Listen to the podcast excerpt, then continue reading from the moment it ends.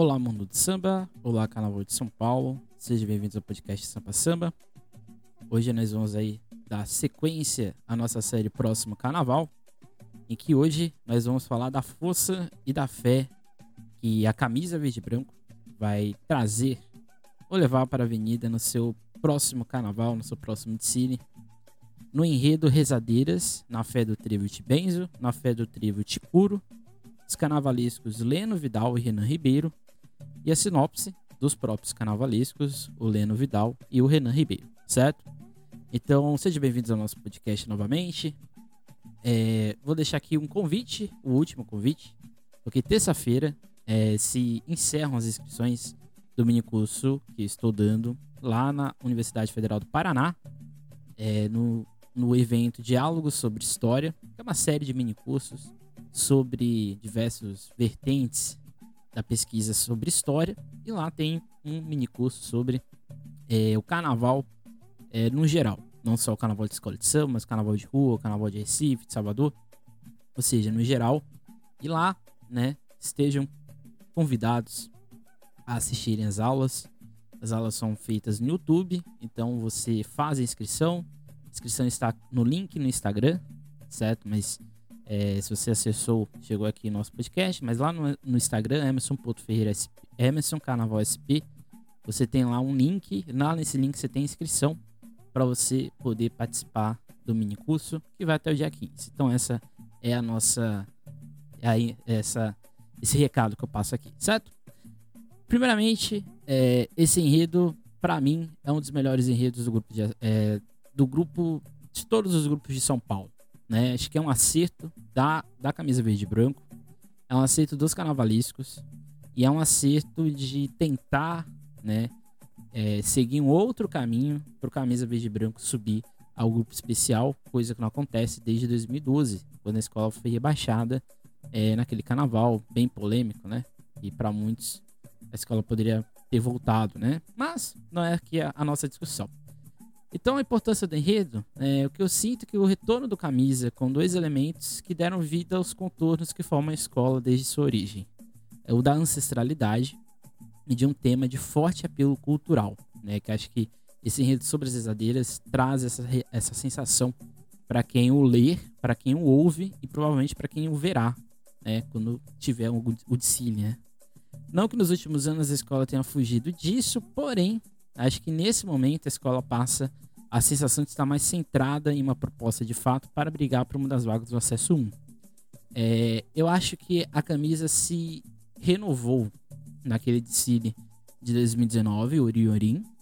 É um desfile bem interessante da camisa.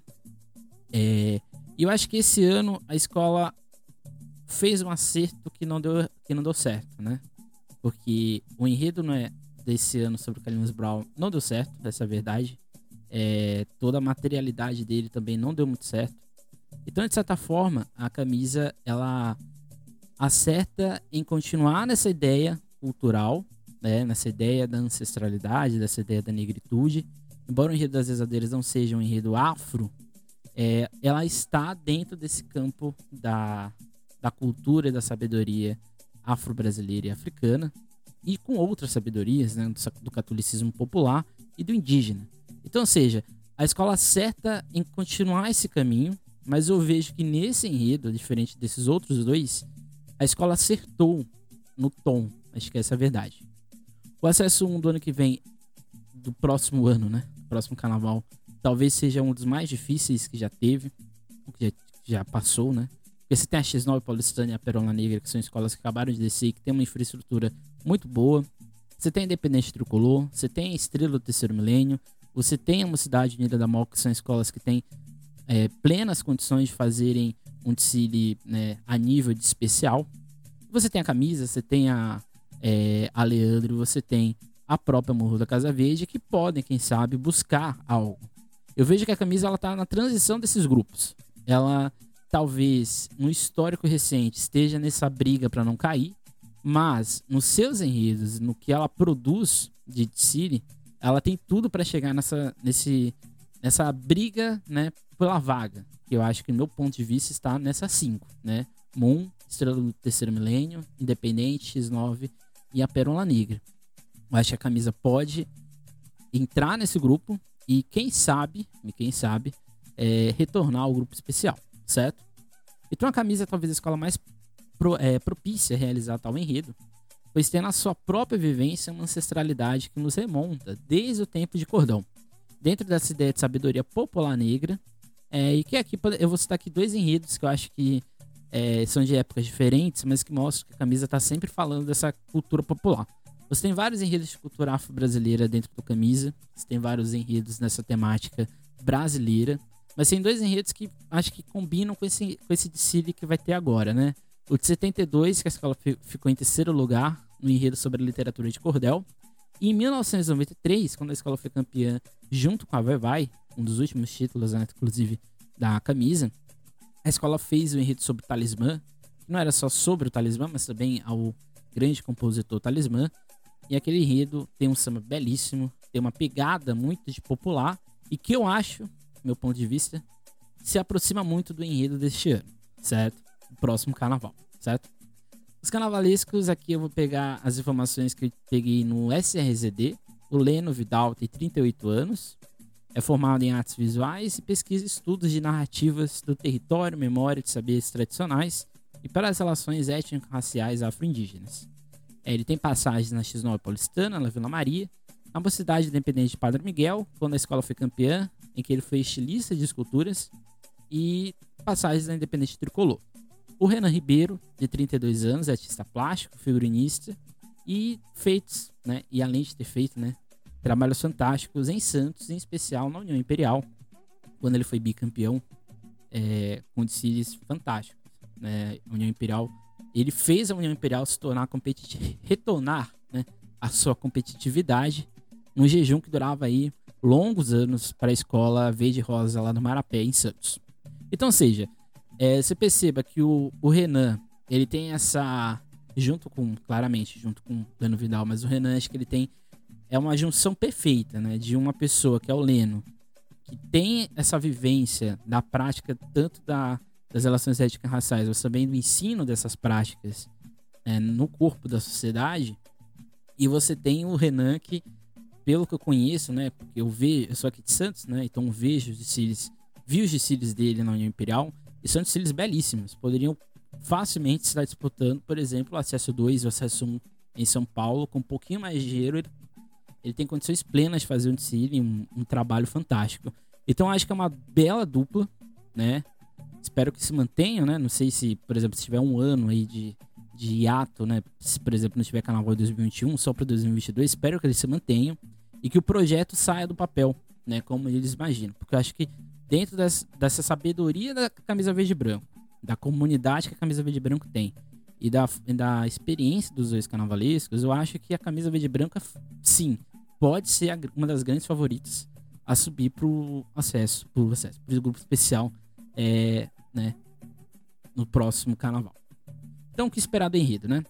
Tanto na sinopse como no samba escolhido, o que temos de sensação é que um aspecto importante das risadeiras é posto em destaque: a ideia de memória coletiva e de patrimônio material.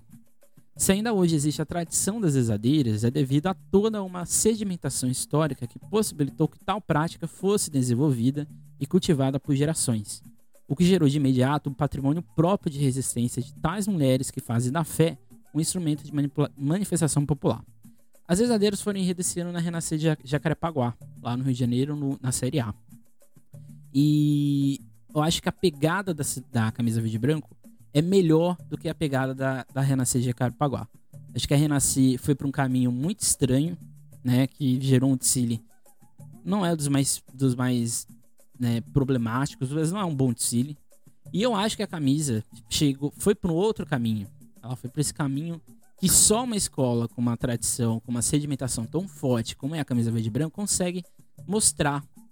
Não estou falando aqui que uma escola mais nova não conseguiria é, fazer um enredo sobre as risadeiras, mas acho que esse enredo dentro da camisa verde e branco ganha um outro sentido. E eu acho que é um outro acerto da escola de ter apostado nesse tipo de enredo e de levar ele para frente, né?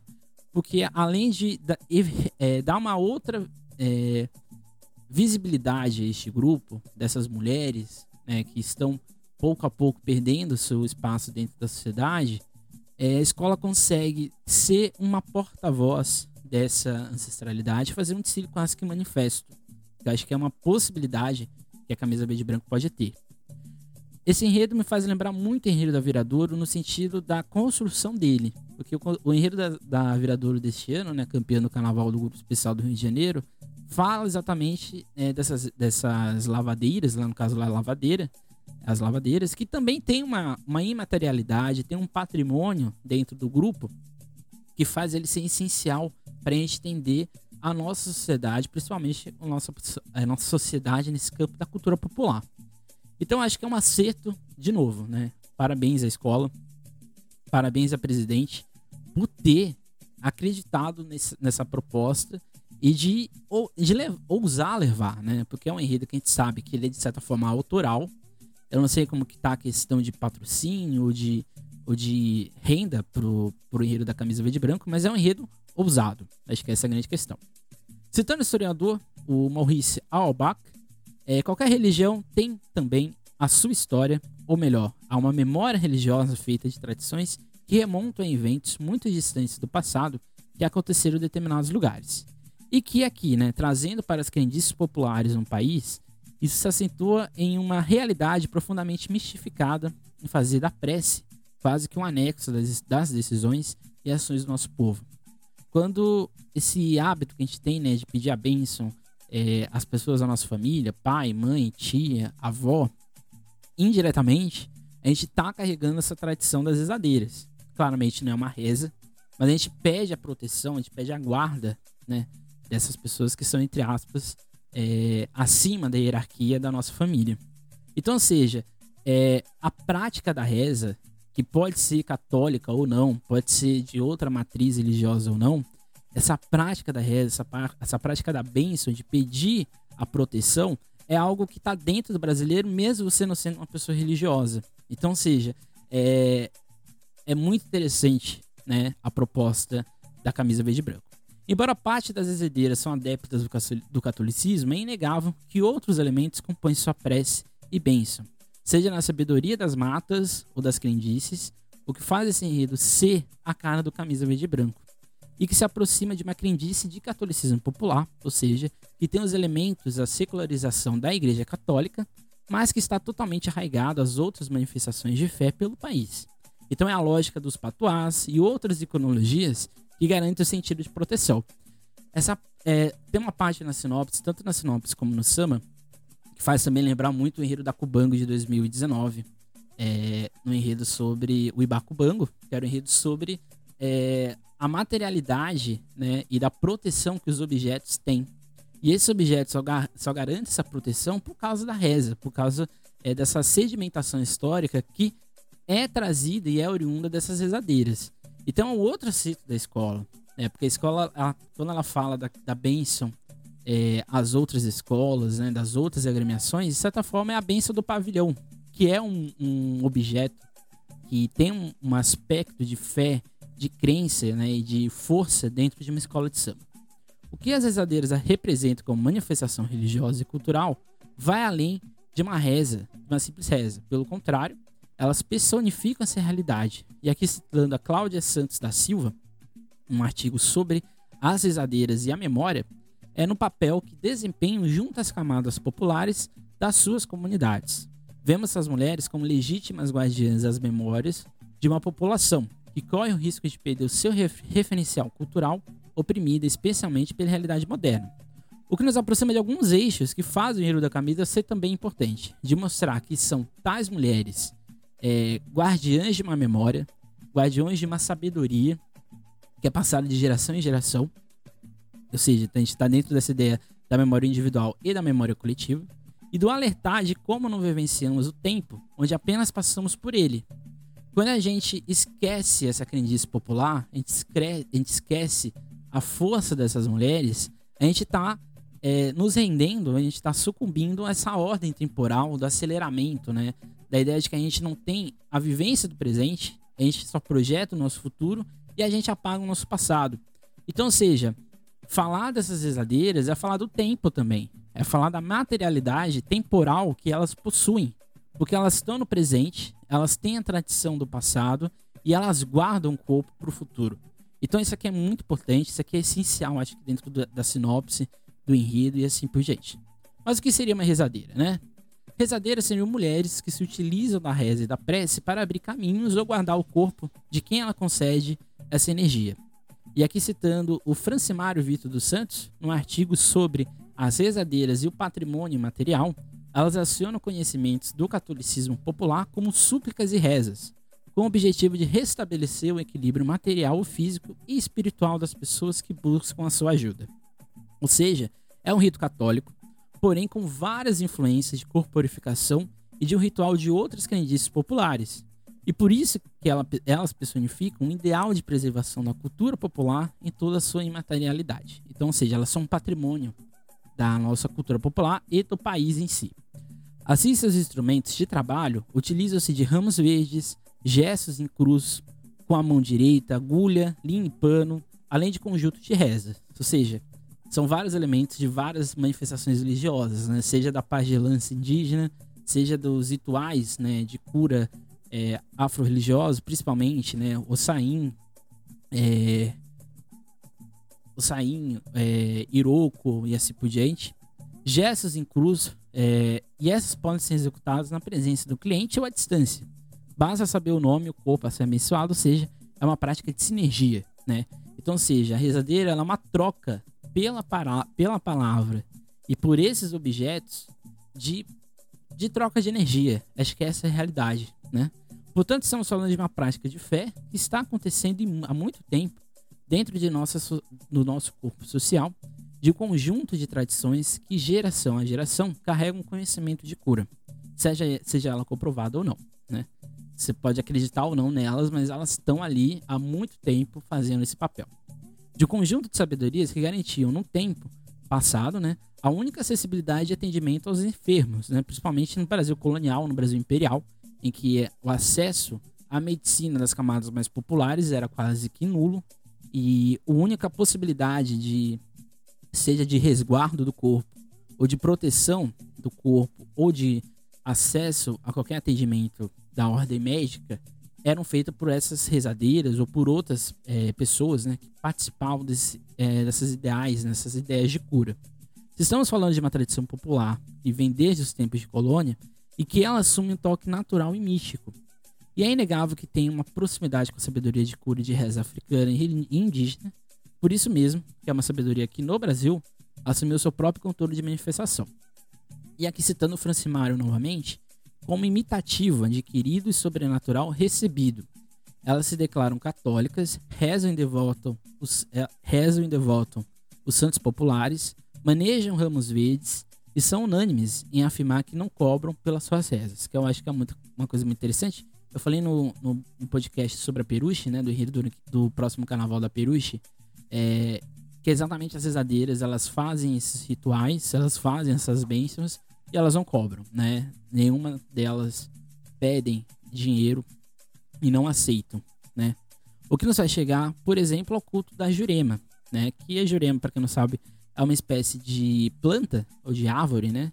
É, do gênero, do subgênero das acácias. A jurema, ela é um, uma, um ritual de mescla de vários tipos de religião, ou seja, ele é uma religião praticamente brasileira, se assim podemos dizer, e que tem muita e tem muito muita tradição, tem muita popularidade no Nordeste brasileiro. E esse rito da Jurema, que é citado também no Dicílio da escola, é um culto muito importante, né? Porque ele tem essa mescla do catolicismo popular, ele tem essa mescla da pagelança, da, do caboclo indígena, e ele tem também essa tradição, essa mescla é, do conhecimento da cura pelas ervas da cultura africana. Então, seja, é, além desse culto, né, seja da Jurema, do catolicismo, tem também o evangélico, né, que é uma outra vertente dentro dos cultos das rezadeiras. O Cruz faz refletir sobre seu poder de cura ou não, de seu uso como um catalisador de cura ou de resguardo energético. Não podemos dizer que seja uma medicina como conhecemos, né, e aqui no sentido ocidental, mas é um tipo de conhecimento pela natureza e pelo divino, que tem um aspecto de cura ou de pelo menos energizar e proteger o corpo de quem pede por sua prece e reza. E aqui nós chegamos ao enredo, né? O enredo né, a escola certa em começar a sua sinopse com o olhar da experiência de quem viu e sentiu a força das mulheres. Por isso mesmo que tal enredo, ao meu ver, funciona bem dentro de uma escola tão sedimentada em tradição como camisa e que tem no seu símbolo a própria personificação da ideia de proteção e sorte. A sinopse começa com um relato né, pessoal dos dois carnavalescos, seja do Leno ou do, é, ou do Rubens. E. Do Renan, desculpa. Começa lá com é, um relato tanto do, do Leno e do Renan. E é interessante nisso tudo é que eles apresentam, do ponto de vista dele, da ótica deles, desse contato com as risadeiras, e nos, nos jogam dentro do enredo. Eu acho que esse é um, é um acerto muito interessante. Porque quando a gente parte da experiência, né, da troca de memória existente é, entre as pessoas, entre os grupos, a gente se aproxima mais da ideia do enredo, da ideia do que está apresentando. Às vezes a gente tem enredos muito bons que aparecem no carnaval, mas que eles não têm alma alguma. Né? Eles não conseguem, talvez, não, é nenhum um erro, seja de carnavalesco ou não, mas às vezes a gente, eu percebo que existem enredos dentro do carnaval, principalmente em São Paulo, que são bons, mas que não, não conseguem se personificar, né? não conseguem gerar uma empatia. E daí somos direcionados a uma proximidade de pergunta. Acreditamos que todos nós, aqui citando a sinopse, né? Acreditamos que todos nós tenhamos em nossas memórias afetivas lembranças vivas dessas mulheres rezadeiras. Qual a sua? Né? E a escola faz uma pergunta. Outra seta traz a ideia de gênero pelo protagonismo ancestral de tais mulheres e por nos colocar dentro da reflexão do hoje. Ou seja, é um enredo que não perde sentido se ocorrer em 2021 ou 2022, que acho que é uma outra realidade, né? A gente percebe, vai percebendo que vão, ter, vai, vão surgindo os enredos né, para o próximo carnaval, e a gente percebe que alguns enredos podem perder a datação, né? Eles podem perder o seu espaço de atividade. Eu acho que esse enredo não tem. Porque a escola tá falando dessa realidade que a gente vive hoje, mas ao mesmo tempo ela não é o protagonista. Né? O protagonista são exatamente essas mulheres. E aqui citando a sinopse, né? A camisa verde e branco, em seu orar, em seu orar, através do cantar neste carnaval, levará para a avenida uma homenagem ao universo feminino através das rezas, pela fé das mulheres exadeiras que benzem, que curam. No momento em que o mundo precisa se curar de todos os males individuais na busca pela fé, é uma corrente coletiva e humanizadora de luzes. Como disse acima, o trevo dentro do enredo é o elo entre a sabedoria das rezadeiras e a sabedoria do camisa. Como o trecho bem pontua, né? E aqui citando de novo a sinopse, a camisa verde e branco e seu orar, através do cantar neste carnaval, levará para a avenida uma homenagem ao universo feminino através das rezas, pela fé das mulheres rezadeiras que benzem, que curam, o momento, no momento em que o mundo precisa se curar, e aqui de novo, né? Um outro acerto, a meu ver, é colocar o enredo de forma corrida, como se fosse um resumo do que se pretende abordar. E uma sinopse poetificada que garante toda uma musicalidade em que lê e nos insere de forma mais profunda dentro do que a escola pretende mostrar no seu campo visual e que fez gerar uma ótima disputa de samba enredo, talvez uma das melhores dos últimos anos dentro do Camisa. E, e você lendo a sinopse, você ouvindo o samba, você consegue construir as imagens na sua cabeça. E acho que isso é todo samba enredo de, de, né? hoje em dia é muito difícil, né? Mas todo samba enredo deveria fazer isso, né? Deveria a gente cantar, ouvir ele, a gente fechar o olho, a gente consegue é, conseguir entender o que a escola quer mostrar. Hoje em dia em São Paulo a gente tem tanto samba boi com abóbora que a gente não consegue entender, não consegue visualizar nada, porque parece que tem enredos, né, que parece que falam da mesma coisa sempre e o samba fala, parece que é da mesma coisa sempre. Então esse, esse samba que é gerado, que foi escolhido pela camisa, é muito bom, exatamente por causa da sinopse ser muito boa. Eu acho que essa é a grande diferença. Nessa parte da sinopse, que é essa sinopse mais cantada, que é a sinopse poetificada, é, alguns trechos são, são bem é, importantes. A sabedoria indígena dos caboclos e ribeirinhos, onde tais exadeiras são figuras importantes e de único acesso a uma possibilidade de cura ou de passe, e citando o enredo, né? A sinopse. Este poderoso legado de vindos de dons divinos, da ancestralidade xamânica às visões do, dos pajés. O outro ponto é que, dá, que somos né, levados, né? É, a gente começa na sabedoria indígena e a gente é levado para o quilombo do camisa verde e branco, quando é citada a Dona Iá, ou seja, além do conhecimento católico indígena, temos a cura pela reza de toda a sabedoria e ancestralidade do povo preto, né, que fez né, da Barra Funda um reduto da sua cultura. Outro texto que eu acho que é interessante, né, é o resguardar da memória do amuleto da sorte. É, pretas velhas rondam saias de jongo, dando suas cachimbadas, firma ponto, risca ponto no gongá, no congá, onde emanam em misticismo. Talvez evidencie aqui a força visual que esse enredo possui, o que é um trunfo e um acerto muito feliz de quem escreve a sinopse. Por mais que seja algo imaterial, pois estamos falando de sabedoria oral, a sinopse propicia para quem a lê um campo visual e bastante confortável e de identificação. E depois de toda essa materialidade, de sua formação, de explicar o que são essas mulheres, a escola seta novamente em nos aproximar ainda mais do enredo, quando coloca a ideia do batismo do samba, em que cada agremiação abençoa e abre o caminho para a ancestralidade de cada uma é, né, dessas escolas.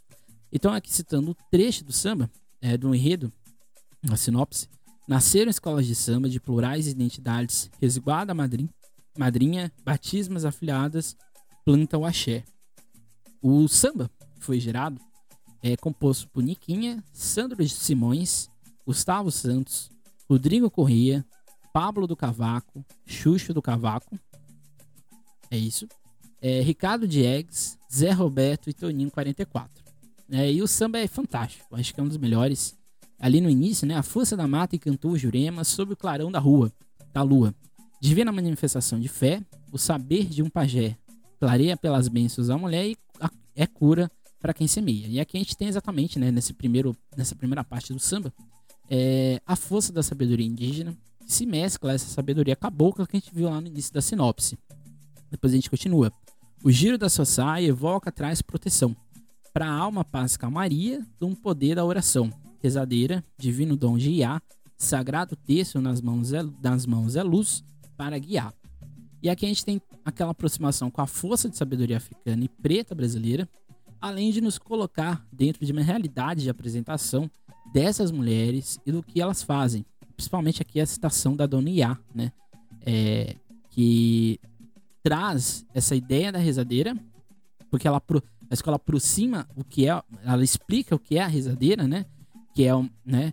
que gira na sua saia, evoca, traz proteção para a alma, paz calmaria, que é a definição da rezadeira. E logo em seguida, ela, a escola traz aqui para São Paulo, para a ideia da, da Barra Funda, esse dom, né, esse, esse, esse aspecto divino é, das rezadeiras. Depois a gente tem uma sequência de refrãos, refrões, é, e aqui o samba, né, no geral, tem quatro refrões, mas o interessante é que dois deles, né, servem como de preparação para o refrão do meio. Este refrão em si, né, abre os caminhos para o mal se afastar, é como se fosse uma reza, né, o que é um acerto dos compositores. Então a gente começa esse samba apresentando as rezadeiras, apresentando essa mescla das sabedorias do catolicismo, do indígena e do africano. A gente vem para uma prece que abre os caminhos para o mal se afastar e a escola vai apresentar os, os elementos que essas mulheres usam para suas bênçãos, né?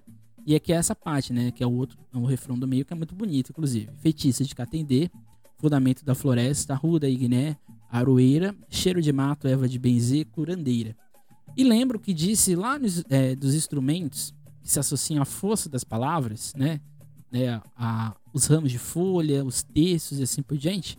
Pois bem, esse segundo refrão, além de ser muito bem montado, se anexa à frase musical anterior que apresenta as rezadeiras. Vamos colocar toda uma visualidade de suas bênçãos. Então, se a gente, depois de apresentar as rezadeiras, a gente mostra os, os instrumentos dela e a gente termina esse refrão do meio, a gente vem para um outro refrão que é como se fosse uma outra reza, né? Ó Curimbá, Curimbá, Saravá, né? Então, ou seja, são duas rezas que preparam o refrão do meio e que nos separa das apresentações e do mostrar o que são essas mulheres. A gente tem uma, é, uma, depois da segunda parte do, do samba, firma o ponto no terreiro, tem fumaça no congá, santos e velas enfeitam um lindo altar para benzer meu patuá. E aqui é a reza dos objetos, que a gente viu lá é, anteriormente, em toda a imaterialidade que ela consegue rezar e abençoar. E aqui eu consigo ver também essa mescla do catolicismo popular quando a escola usa, né, aqui os santos e velas enfeitam um lindo altar para benzer meu patuá. Ou seja, a escola, né? É, teoricamente, o catolicismo não tem esse apego a ídolos, né? Ou a né, objetos, mas dentro dessa, desse catolicismo popular, que é muito comum no Brasil e em outras partes aqui do continente sul-americano, é essa ideia né, do, dessas mulheres que rezam esses objetos dentro dessa sabedoria católica e de outras sabedorias mais, gera exatamente essa bênção aos objetos. Então, se a gente iniciou a escola apresenta as rezadeiras, falam do que elas são, né, e dessa mistura. Depois falo que elas se utilizam para bênção. E aqui um outro aspecto que é a reza, né? O abençoar não só as pessoas, o nosso corpo, mas também outros objetos. E a gente vem para o final, né? Parteira sublime a tua missão. Mangueira abençoou meu pavilhão, assim como abençoei todos que batizei, em nome do Pai, do Filho e do Espírito. Amém. E aqui nesse trecho, aqui nesse trecho toda a energia que tem no batismo de uma escola de samba, onde se mostra que ao ser abençoada pela madrinha, no caso a Mangueira, é como se a sabedoria fosse passada para a camisa que abençoa seus afilhadas e assim por diante. É um outro acerto dos compositores que só é possível devido à materialidade de uma das melhores sinopses deste ano.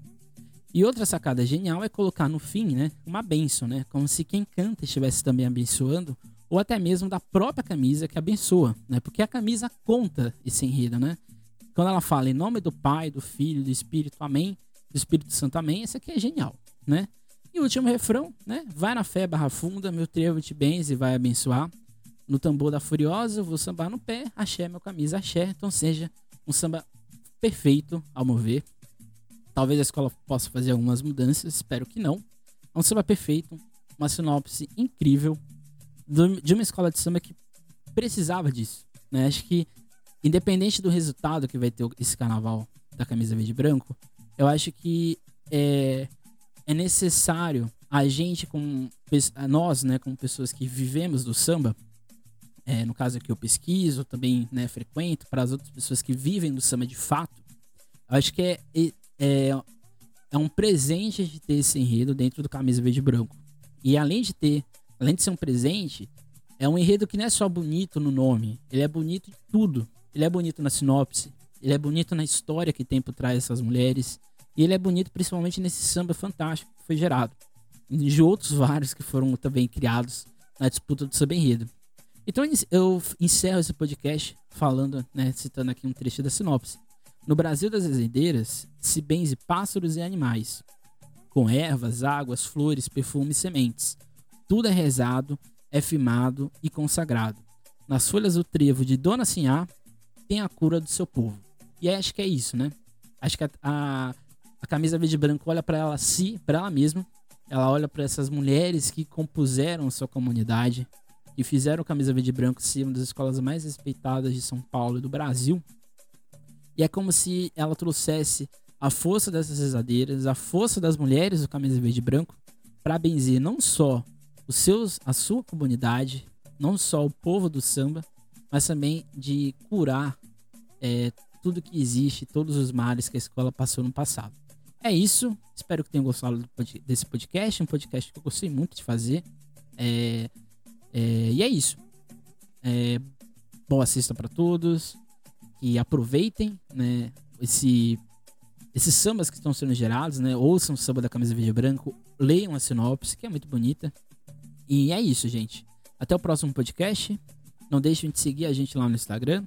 Se você estiver interessado de ver nosso, de, de fazer nosso mini curso, o link está lá no Instagram, Emerson Carnaval SP. É isso, gente. É, semana que vem a gente vai, vai continuar na nossa parte mais histórica. É isso e até mais e tchau.